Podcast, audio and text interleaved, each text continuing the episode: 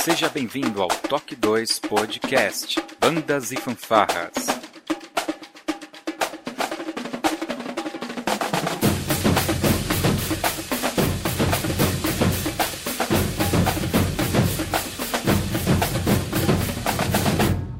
No ritmo da vida, na batida do coração.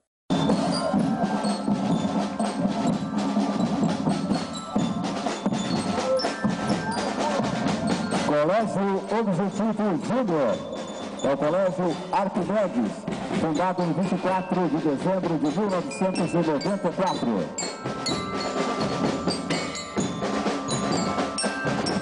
Pessoal, bom dia, boa tarde, boa noite. Aqui é o Arnaldo Neto. É... O pessoal às vezes me conhece como Maestro Arnaldo ou como um dos locutores dos concursos de fanfarras e bandas aí da, do estado de São Paulo e de outras regiões também. É, obrigado pela, pela paciência de todos em ouvir esse meu relato que vai ser meio grande, é, mas eu precisei desabafar, né? precisei contar a todos o que estava acontecendo aqui em Pirassununga. E acredito ser a realidade de muitas cidades por aí. Vamos lá.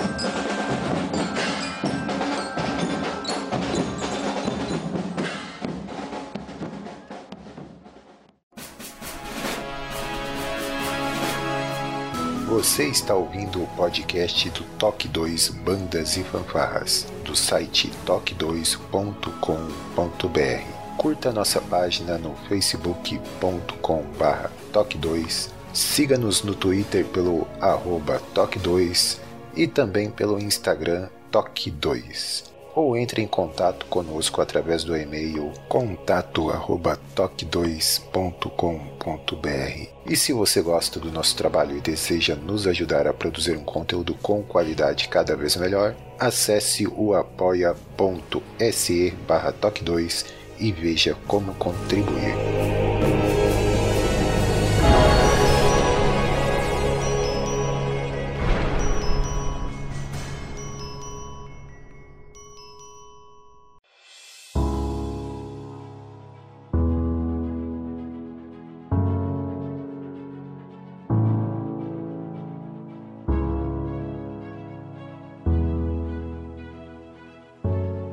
As fanfarras em Pirassununga. Falar em fanfarra nos remete aos tempos de infância. Porém, nossos filhos estão sendo privados dessa atividade saudável. Há alguns anos nessa época já ouvíamos quase todos os dias uma fanfarra ensaiando na cidade. Hoje, quase nenhuma. Há mais de 25 anos venho acompanhando o sucateamento e o declínio das bandinhas escolares de Pirassununga. Se não me engano, em 99 contei 24 bandinhas durante o desfile de 7 de setembro. Isso quando não vinham bandas e fanfarras de outras cidades. Ano passado foram somente cinco: Colégio Objetivo, Seduc, Escola Pirassununga, Escola Loreto e ETEC. O desfile todo durou 90 minutos, todo o desfile. E em 2019, como eu falei na primeira escuta cultural feita na nossa cidade, promovida então pelo secretário Kleber Gabriel da Silva, nossa cidade só prioriza grupos profissionais bandas sinfônicas e orquestras, mas grupo de base nenhum. E quando tentamos montar um grupo, comprando instrumentos com dinheiro próprio, esbarramos com donos de comércio gritando que não pode fazer barulho aqui porque atrapalha os clientes. Ou então, minha mãe é idosa, seu grupo não toca bem, prefiro a banda municipal. Claro, até eu. Só que eles se esquecem que aquele cara que toca na banda municipal passou também pelas mesmas etapas do garoto com uma baqueta tocando, abre aspas, caixinha, fecha aspas.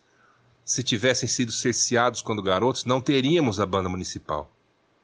Bandas escolares são a porta de abertura para o mundo da música. É ali que começa, é na paixão, mesmo na falta de técnica, nas dificuldades todas que se tem, que se aprende a gostar de música.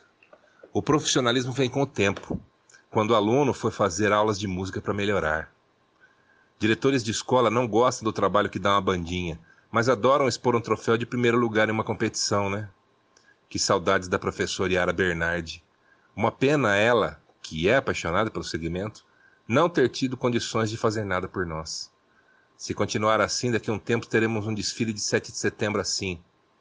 Academia da Força Aérea, Exército, Corporação Musical e Vento.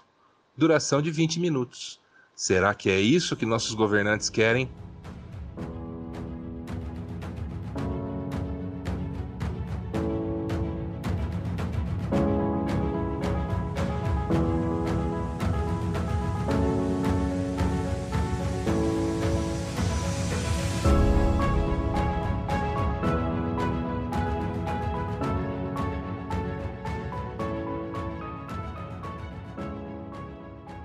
E aquela chance de seu filho aprender a gostar de música, aprender a batucar, entre aspas, melhorar as matérias de escola? Sim, amiguinho, melhor assim. Melhorar na disciplina em casa? Sim, também melhore muito. Então, essa chance não vai ter mais.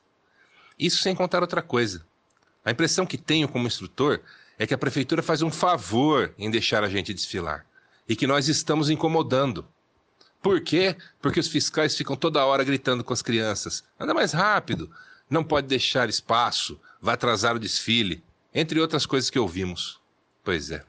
Participei durante quatro anos do Conselho Municipal de Políticas Culturais, sempre apoiando as propostas da Secretaria Municipal de Cultura e Turismo. Por quê? Porque eu sempre achei que as propostas foram boas para a cultura de Pirassununga.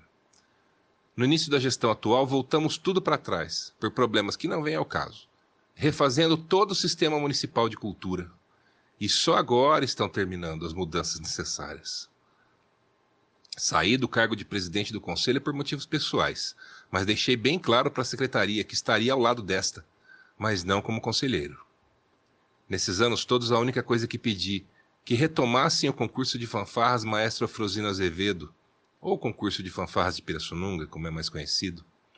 Inclusive, me disponibilizei a organizar tudo pois fui membro da diretoria da OCIFABAN, Associação Paulista de Fanfarras e Bandas, onde hoje eu faço parte da equipe de campo. E também colaboro na Confederação Nacional de Bandas e Fanfarras, também na equipe de campo, e eu tenho know-how para fazer isso. Afinal, já fiz isso várias vezes na OCIFABAN. E quando passei um projeto para fazer o concurso de fanfarras no formato de batalha, que é o que se faz nos Estados Unidos e outros países do mundo, com um custo de apenas 300 dólares para o jurado, o que eu vi foi um não há verbas. É uma pena as últimas administrações de Pirassununga terem abandonado as bandas escolares.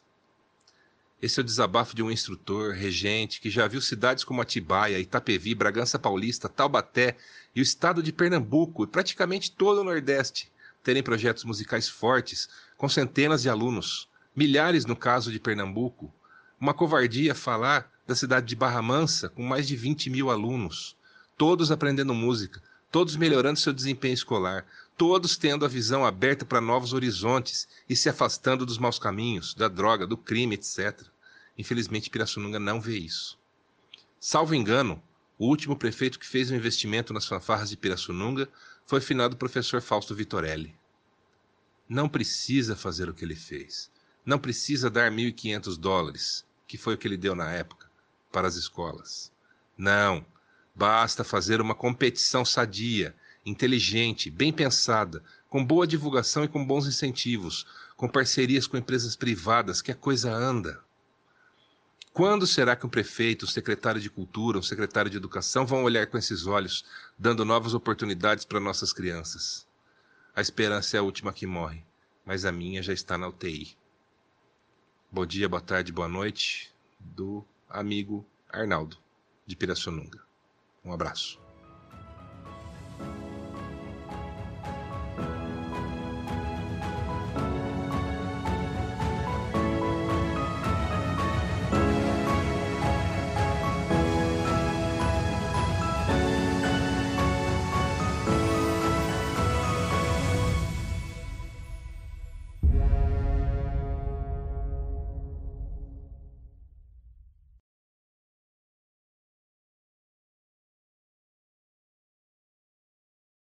Você pode ouvir este e outros podcasts através do nosso aplicativo.